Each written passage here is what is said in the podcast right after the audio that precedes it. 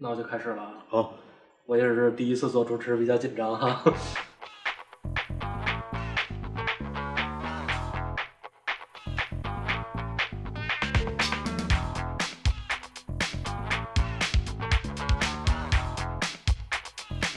大家好，欢迎收听大小电台。呃，我是大小电台的主播马助理。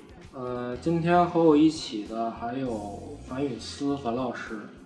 对，我是雨思，然后之前也有参与过大小电台的对对对录制，嗯就是最近不是北京刚好都解禁了嘛，然后大家第一时间肯定就是去一些就是能吃能喝的地儿呗，吃的喝的是硬刚需，对对对对。对，然后像脑子里现在留下的酒吧，就是还真的还留下的就没多少了，对，这因为疫情可能关了一大波吧。对，然后也后忘了一大波。嗯，哎，那倒是。对，然后 Mona 这周也是周二，对，蒙娜金班是周二，周二开业了，对然后东四二条这家店已经就是运营了好几天了，已经。对，一直在嗯，对，所以今天就是我们先从好朋友找起呗，嗯然后找到了 Mona 的创始人郭老师。对，跟我们一块儿聊一下。然后就是特别有意思啊，Mona 它东四二条这家店是。就是一是舒服，二是好喝。嗯然后那个大小咖啡合作的那家店，它是只卖金汤力，只做金酒，上百种的金酒，是，然后做金汤力。对，然后我们也是对金酒其实还挺好奇的，然后今儿就聊一聊。OK，就大概这样，你再剪剪。特别公关，我这一段。哦，没事，挺好的，挺好的。我就知我就知道你们适合干这个。哎呀妈呀，被迫公关。然后咱们这个店现在在东四二条，对吧对，？OK，老店，嗯，老店老店。然后还有一家店在西兴东街，然后是专门做金酒的，也是，嗯、也算是北京第一家做专门做金酒的吧？呃，也不算是，是吗？对，有有几家酒吧其实也开始在做，但是我们是，只是单一个一个品类。对，就是说自己是那个，就只做手工金酒，然后是店里只做金汤力，确实是第一家。啊只做金汤力，为为为什么要只做金酒？当时的想法是什么呀？嗯，刚刚开始琢磨这事儿的时候也，也也考虑过它的这个可行性，但是调查了解发现，其实单独拿金酒做开酒吧的也也有，嗯国外，嗯，国内包括香港、嗯，上海，我记得他们说好像是有，但是也没具体没没怎么看到没听说过是哪家对。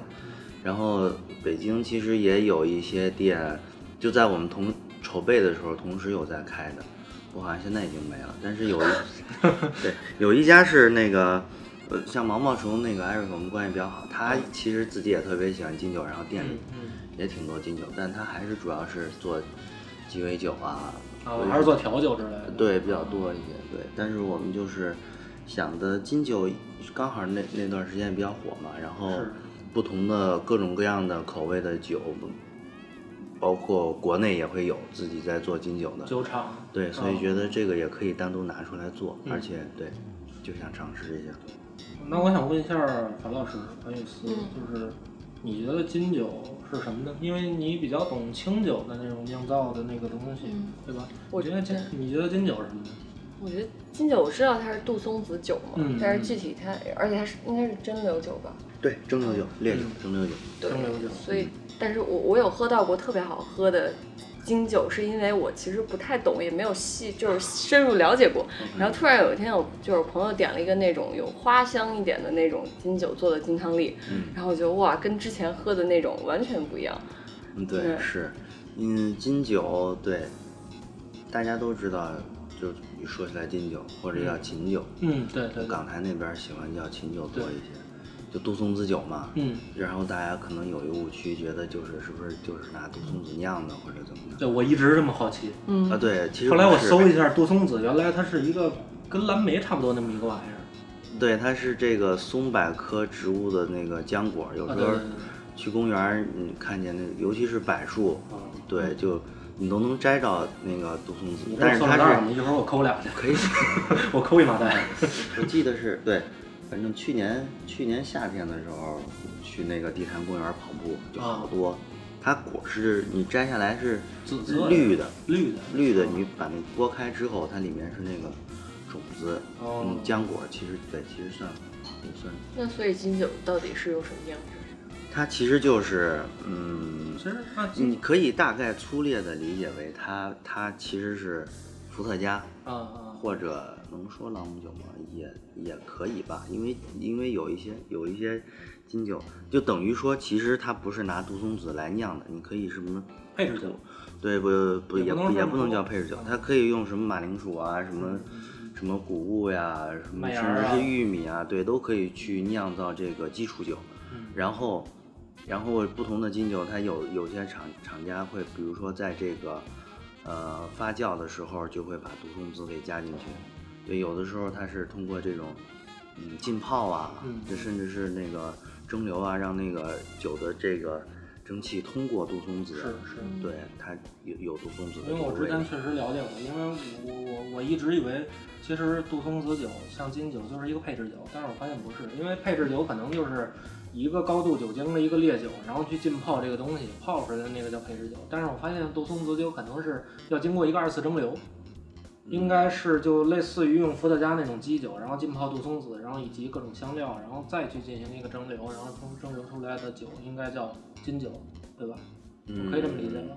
对，你大概可以这么理解。包括 其实，包括其实你，嗯，哦，我之前看过一个英剧，嗯就是特别逗，他他其实是就是应该是四位这个前所谓的什么情报人员，然后啊他们因为怎么怎么，反正他们就有一个小家庭聚会，嗯然后其中有一个女士就从自己的那个什么厨房拿出来说，这是我刚做的金酒，刚做的，对对对对对 刚做的，对它，你大概就可以想，他大概率就是拿伏特加嗯浸泡的松子，或者说再再加一些其他香料什么的。其实对，其实简单说，如果不细究，不不是那么严谨的去说这个事儿的话，就金酒大家都可以在自己在家尝试去做有杜松子的这个味道，或者再加一些其他香料什么都没问题。那像我们经常就是也有的酒吧，我发现它酒单上有就是偏什么什么风味的金酒，就不同的品牌、不同酒厂做出来的。那这些风味，它如果说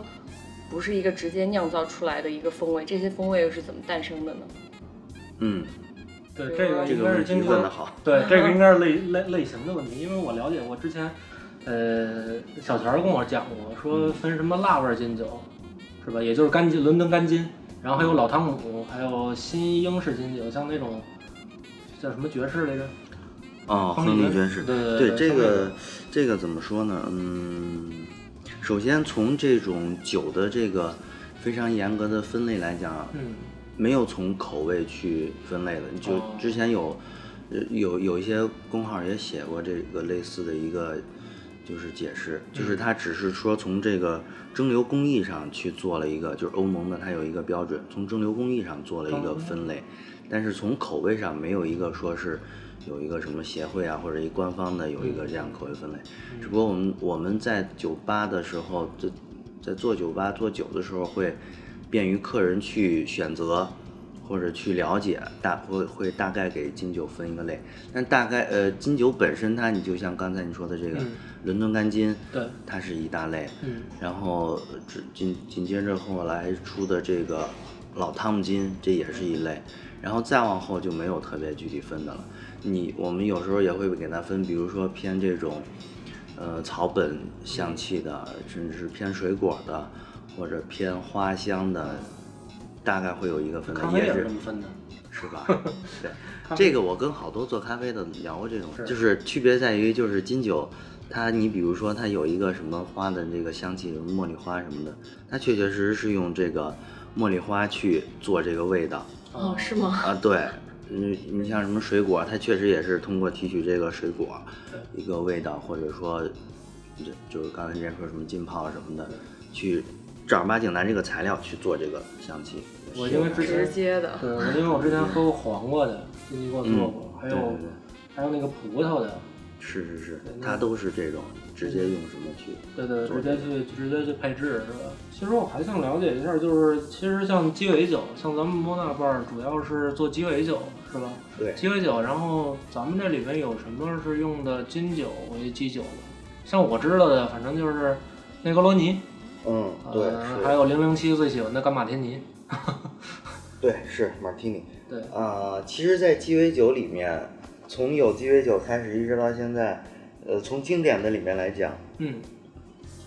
嗯，用金酒做基础酒的鸡尾酒大概会超过百分之五十吧，就是以、哦这么多。对以金酒为基酒的这个经典鸡尾酒特别多，是其他六大基酒都比其他六六大基酒呃其他烈酒做基酒的多很多，对，就说起来就太多了，嗯就像刚才说那个金汤利亚、马提尼啊，什么金 face 呀、Gimlet 呀，对，好多都是我我其实是想知道，像我是爱喝清酒，因为我是觉得清酒喝舒服。嗯然后像闷闷儿他们那那自然酒什么的，嗯然后像你喜欢喝金酒是为什么？你觉得为什么我在这么多的酒里面，我就是喜欢喝金酒这个东西？我没有特别喜欢喝哦酒？就只是想卖金酒。对，太单纯了了就是这么直接。嗯 金酒确实就是好，很好玩，就是你，因为金酒怎么说呢？嗯，你就像大家一一去酒吧，嗯，不是鸡尾酒就是威士忌，对对，对，呃知道多一点的，我用哪个金酒喝哪喝哪个金汤力，或者我用你帮我用哪个金酒去做做马提尼，嗯嗯，对，还有的比如说白兰地的有吗？可能会多多少少说哦想喝点白兰地什么，但也不多哈。，VSP 所以什么 VSOP 什么的，对对对，就是很少，就是说金酒它，尤其是这两年的这种发展趋势，它挺好的。对它其实是就是单可以单独拿出来去说它去喝它的，对，嗯只不过就是威士忌，嗯，从这种怎么说威士忌？我觉得它从风味上，就像刚上来刚喝的人，像两个单一麦芽的，他喝不出来区别。就像那六大产区，我觉得喝不出来。就像就像普通人喝咖啡，喝不出来什么 你这这啥味儿啊，种香气。小伙子，你骗人呢？哪有花果香气啊？你净蒙我，这不就苦味儿吗？金酒可能就是很年轻、很好玩、很直接，就是像你说的，就是他直接用那味儿给你出来就是那味儿。没错，嗯，你就是想喝到那个味道，你也不用费劲儿的，非要去细细的去品它的风味，就是你喝到嘴里就是那个味儿，对简单直接这样。对。然后，嗯，然后就是，嗯，哎，我想想我怎么问，没事，我就先来。嗯、呃我先问，就好吧，是女士优先。就是大嫂那边那家店，其实很多人已经知道了，就是知道它白天是咖啡，晚上是酒吧，而且拉起来那个特别有意思，特别好看那个架子。但是很多人其实不太知道它是一家专门做金以及金汤力的酒吧，至少我就不知道，我是今天才知道的。你不关注我们公众号，对，然后所以但是你去过他们嗯酒，去过他们咖啡是吧？我去。过，白天去过，哦，没待这么晚。嗯，对，回头我们要跟白天上班的同事聊一下，一定要介绍一下晚上有酒吧。我上班时候我向来介绍啊，金汤力是？对金汤力特别适合夏天喝，对对我觉得对对因为里边就是本来什么青柠，然后你也可以有黄瓜，一听就是特别夏天的风味，爽嗯，清爽。对，嗯，那我觉得开开了还挺好，嗯嗯，可以去一下。对，咱们那个酒吧是周二，是吧？周二就开始开了。对，嗯，周二，嗯，然后今天，我记着之前我在那个金 bar 喝过一杯特别神奇的，嗯就是因为它就剩一个底儿了，嗯，我就跟小泉说：“我说小泉，你把那毒药给我拿下来，我要尝尝。”对，因为那是黑刺梅是吧？黑刺李黑李，字里，黑刺李金酒，但是那个金酒我发现它度数没有特别高，而且它甜的。嗯，对，那个我我觉得他是不是算利口酒了呢？对，你说的特别对，你哦就是黑刺里，从他开始有的时候就一直有争议，说他到底算不算金酒？对对对对，我就特好奇。嗯因为对，因为怎么说呢？你要说金酒的话，其实它算是烈酒嘛，对对对蒸馏酒，得够都得三四十度，怎么着也得够个小二的度数吧，三十八度以上。对，但是黑刺里它可能有十几二十度，对对对撑对死撑死二十九也不到三十，对，它是有争议的，就是因为觉得，你包括其实我们调酒的时候也可以直它、直接拿它当做利口酒来使，或者单独拿它做一个这个加汤力水，也都也都没问题所以 对，所以其实它也是也是比较这个有争议，没有嗯。一个特别明确的，它就是金酒，它就是呃利口酒，没有对。因为我在那儿还喝过很多特殊的，就像这种黑刺梨一样，然后我还喝过那种偏向荔枝的。我记得咱们店里现在好像还有一款跟梨有关系的一个酒，是吧？对李老师我们俩还喝过，李老师说喝这多好啊，跟喝荔枝似的。对对对我说那你喝荔枝好不好啊？对，那个还挺有意思的。所以它就是什么味道，它就是用的什么材料，嗯就是这个味道，它就是很很明显，不用你去咂摸呀什么的。嗯，然后还我还有一个特特别奇妙的一点，因为我想问一下这个清酒大师樊老师，我不是大师，我就是那瞎那喝。那就是清酒爱好者。你像清酒，其实它也是用谷物酿造，大米不也算谷物吗？嗯，它无非也是用淀粉酿造，那为什么不能拿大米？是因为大米它酿造出来酒度特别低吗？酒精度？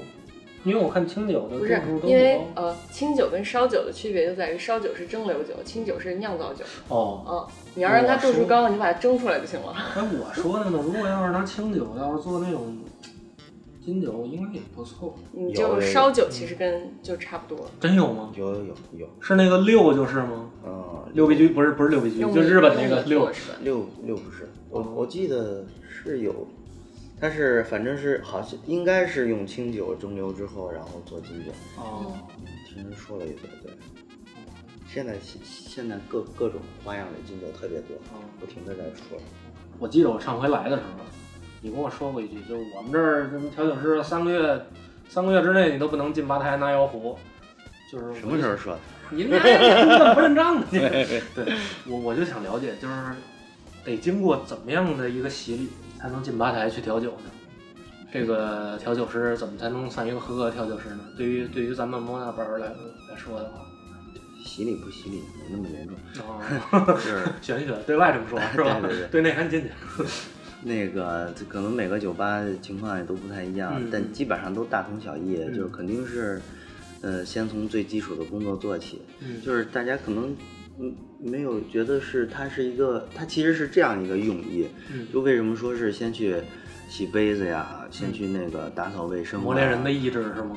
并不是，它哦其实就是，如果你就是一个小白，你甚至没有之前没有做过餐饮行业，嗯，你必然是先到这个环境里来去熟悉这个环境，环境，成为这个环境的人，哦。就是什么意思呢？就是大家来，客人来看不会觉得你很那种。混乱很很出挑，哦，对，就是你已经你本身人已经先融入这个环境了，对，成为这个环境，你的就是一举一动、接人待物什么的，是符合这个酒吧的这个感觉的。哦其实它是需要，有的人很快就能适应，有的人需要就时间长一一些点时间。对，这是第一步，然后第二步就是说去练习基本功。基本基本功有哪些呢？因为调酒的基本功就摇壶吗？对还摇壶是是一些酒的知识。对，基本功和酒水知识，哦，嗯，基本功就说多也不多，说少也不少，就是摇壶啊，然后搅拌呀、摇壶真的有手法吗？有啊，看谁手劲儿大。对，不是，对，我也这么好奇。我说这力大出奇迹。对，这这不就混？因为我见过有很多调酒师，就是我特别想笑啊，嗯就是他他这手摇，他脑袋也跟着摇。我说有时候是不是他摇忘了？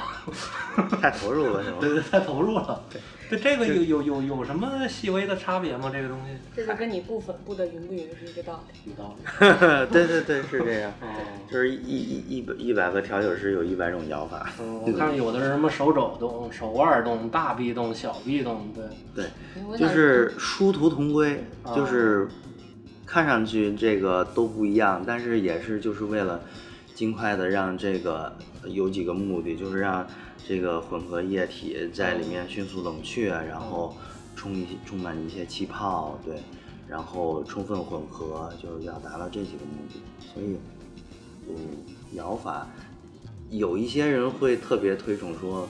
哎呀，什么样的摇法就能怎么是怎么样？是是对是是有些人就其实也不以为然。其实我们那手冲一样啊，你这么冲怎么着的？这反着冲有什么风味儿是吧？什么提溜着冲，那拿起来冲，真要讲究起来，感觉特讲究是吧？所以那个雪克壶的摇法是不是也跟那啥不一样啊？像雪克壶跟波士顿壶俩壶摇的应该不一样吧？对你像一般我们做一些带一些这个新鲜水果的，肯定会去用这个波士顿，就是大因为大是吗？就所谓大壶，它能摇开了了。。对对，基本上就是这意思。小壶的话，就做一些没有特别复杂的这种材料进去。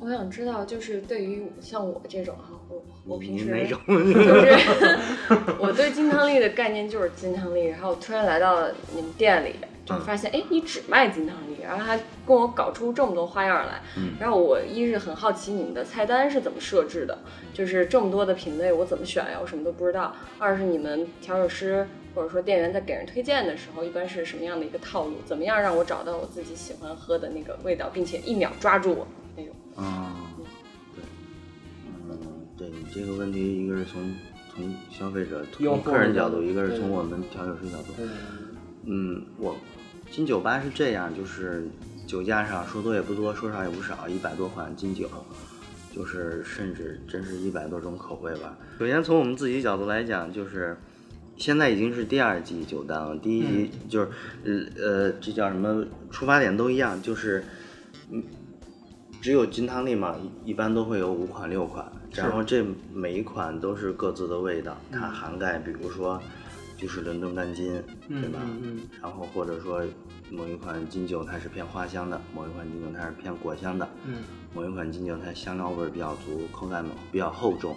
对，基本上都是从这个角度去选定几款金酒来单独做金汤力，而且通过装饰、杯型把它的这个距离拉开拉大，然后从香气上什么的就把它这个区别做得更明显一些。是对，然后还我们酒单后面还有那种 set，就是套餐，哦 set 就是对嗯三杯是吧？对，三杯，啊不同杯风味儿也是不同风味儿的。就嗯金塔里，你可能比如说嗯量大，我喝一杯就够了，但是那个 set 就量比较小，你可以自己去去加冰、加烫力水，对对对，你去区别自己去区别它的这个味道什么哦的。酒单是这样一个设计。然后对于客人来说，我一直都在说，就是好多人就觉得这好像是怎么着一事儿，当然也是因为说是不懂什么的，就特别没关系。你去那儿，我们酒单其实设置也是那样，就是不太爱跟调酒师聊天说话，你自己看酒单完全没问题，可以选到自己想喝的。嗯，然后你就是酒单大概你也不想看，想跟调酒师多聊一会儿，是基本上你就说自己，你可以说我没喝过金酒，OK，调酒师就知道从知道你什么程度，从哪可以给你介绍起，或者说啊我之前喝过什么什么样的金酒，我喜欢什么什么金酒，那调酒师就会根据你的喜好来给你推荐相似的，或者说就更有意思的，对，这就是对，像小白的话，你们一般上来先推荐果味儿偏多一点儿的，感觉它应该会很拿人这个东西。嗯，呃对，像小白他直接就会选果味儿，哦 就是就是这个风险比较低嘛。嗯，对对对，对它确实再难喝，它也是水果的。嗯对对对，因为再高级一点儿的，像那种伦敦干金，有很多不同产区、不同国家的，可能会更复杂一些。对，张老板今年从南非给我拿回来一小瓶儿，它里边加了，我看一下介绍，还加了什么松露，还加了如意宝茶，对。对，Smash Cup 不过一下广告费啊。对，还有哈尼布是什么木秘术茶，我觉得那个口感就特别丰富。对，可能对像我这样的已经算是是吧，稍微懂点儿的了。对，你看看这么厉害。嗯，你像那个店有多少个座位？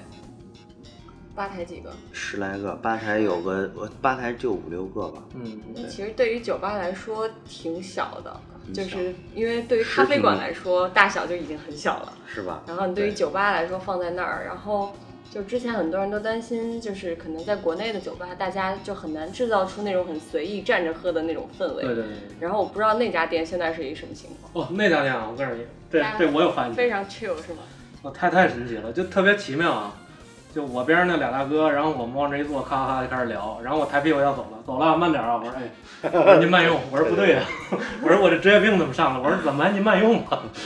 对对，那个确实比较小，十平米的酒吧，嗯，这么大面积的酒吧也不多哈。对，别这么大了，这么小。啊，对，这么小，对对对，嗯，就是对，站着喝，周末的时候会多一些，就门外边也有没有站办法，对，门外台的屋里屋外都有站对对对，确实，这按其实按照我们中国人习惯来讲，还是喜欢坐着喝对。对，坐着嘛。对，坐着聊感觉踏实。嗯然后那个空间就是比较小，但特别有意思的一点就是，可能比如说刚开始去的，呃，三三五波人，嗯对，一波可能两有一个人的、两个人的，对对对。因为空间小，就是客观上会会把大家就是压缩压缩的挤在一块儿就就互相就是会沟通交流，到最后就是一块儿聊天一块儿喝酒 这种感觉，也挺有意思的。那其实喝金汤力也挺对的，就是在那样的氛围下，你要特别对喝个 whisky 什么的，就是还挺奇怪的。对。可能会有这种感觉。一家很神秘的店，就是白天不存在，然后晚上突然一咵一拉开，对，我还有一点好奇，就是我发现你们的音乐我觉得特别好。音乐，对，你们音乐是按什么风格选的呢？我不太我不太明白你们这个选曲的风格，因为我现在特别想了解，因为我也想给大卡咖啡放歌单。你们都放什么呀？我还没听过，没去过，因为感觉古典乐，古典啊，那个那个店是甚古典巴洛克啊。但是这个店应该不是吧？这个店不是，这个店是三四十年代的那种爵士。对，我觉得那个店放古典，我有点想象不出来。看，我一开始也没想到会这样。也是是的，是吗？好多人去了说，哎呦，这古典音乐怎么这么神奇。莫名的老板是特别老老板是特别喜欢古典乐，老板一会儿我得我得赶紧说不是不是，就是恰巧，因为 我要说喜欢他，又一定会跟我聊，我就会漏气。老板一会儿从冰箱里拿出小提琴来是吗？拉上了。那边放那个音乐的原因有很多，嗯就是一开始店开营业之前，我们选了有几有一些类型的音乐去尝试，都是挺合适的，因为那个店的你像墙上画的那个风画的风格，包括酒架的那种感觉，它嗯其实还是一个挺怎么说包容或者开放性的，就是我们试过放过那种比较呃 funky 的呃不是比较那个静的那种电音。静的电音，对，它不是那种东西烂氛围 那种，对对对，比较氛围。还试还试过放那个，对于我来讲，静的电音可能就是二十四式简化太极拳。后来后来后来发现，哎，好像古典乐也挺合适的。嗯，对，这这里头有一个重要的原因就是怕扰民。那主要边也让呃，古典音乐还是比较轻一些，它不对像有很多古典儿这种重，它会动次大次。对会会传的比较远。但是那个店隔音可能因为离离那个居民太近了，对，因为人可能，太近了。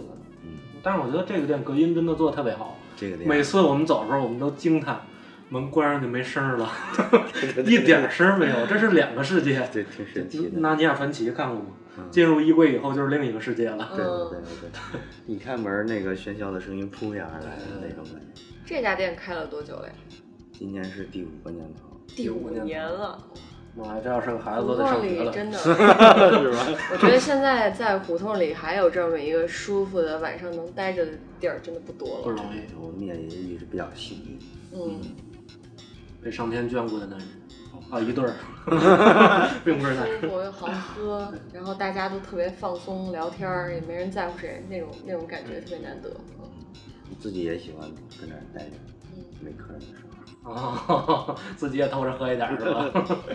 我我听小道消息啊，说你们要开新店了，啊，对，是吧？是嗯在隆福寺。龙福寺，嗯，具体时间定了吗？这个月装修已经完事儿了。是开始哦开始开始就呃就尾声了，就是还有一些软装。哦，对，那家店是一个有什么特色吗？店的特谁特色呀？是还是说就还是这样一家很包容的店，就什大么都有？有咖啡，对，得有特色。大有咖啡就是我特色。对我老跟别人我说我特别色。流氓。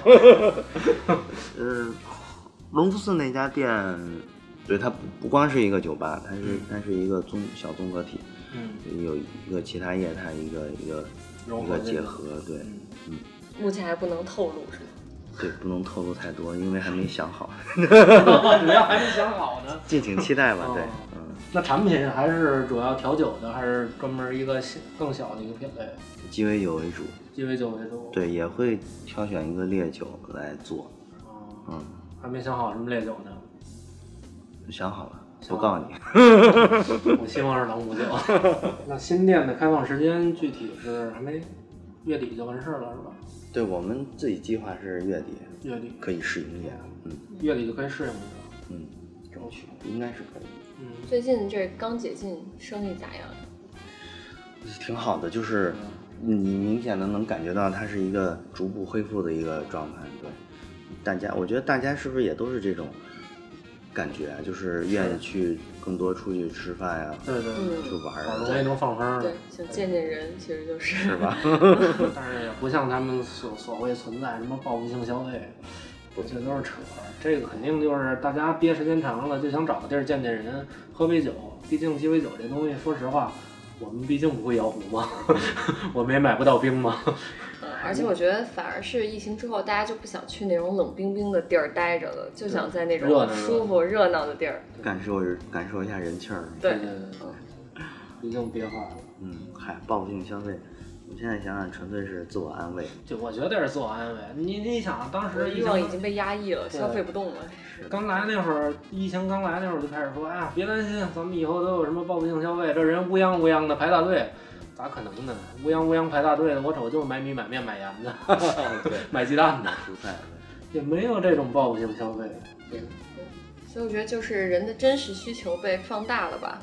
对对对对，确实确实。所以说就更要喝好喝的呗，就是经常，就是我不是在骂谁啊，就是有的店装的特别，就是冷空，嗯，嗯。然后好像很高高级的那种感觉，反而就是他喝的其实也就那样，然后你也喝不出啥味儿。对，但是就是一些小店，比如说胡同里的什么地方，然后你能跟朋友聚在一起，然后你会端上来一杯酒，你一喝，哎，这也好喝，然后那杯，哎，那也好喝，然后配的小食也特别的用心，然后就是那样，反而是我们真的就是现在想去的地方。对，没错。其他的都已经在我脑子里被淘汰掉了。我跟李老师，我们俩特地说，我说 Mona，我们为什么喜欢 Mona？嗯，一酒酒酒肯定是不错啊，嗯二是因为这小食好吃，就这咪咪，哎，你在外边买五块钱一大袋儿的，在家吃就不香，你在这儿吃吃可香了，一袋儿一袋儿的。对，咪咪虾条一定要配着山楂条吃。对对山楂条儿也变好吃了，哎，跟家买一大堆，从来不吃，就跟这儿吃的可香了。对，这我妈要知道，早就夸奖我了。嗯，行，知道消食了。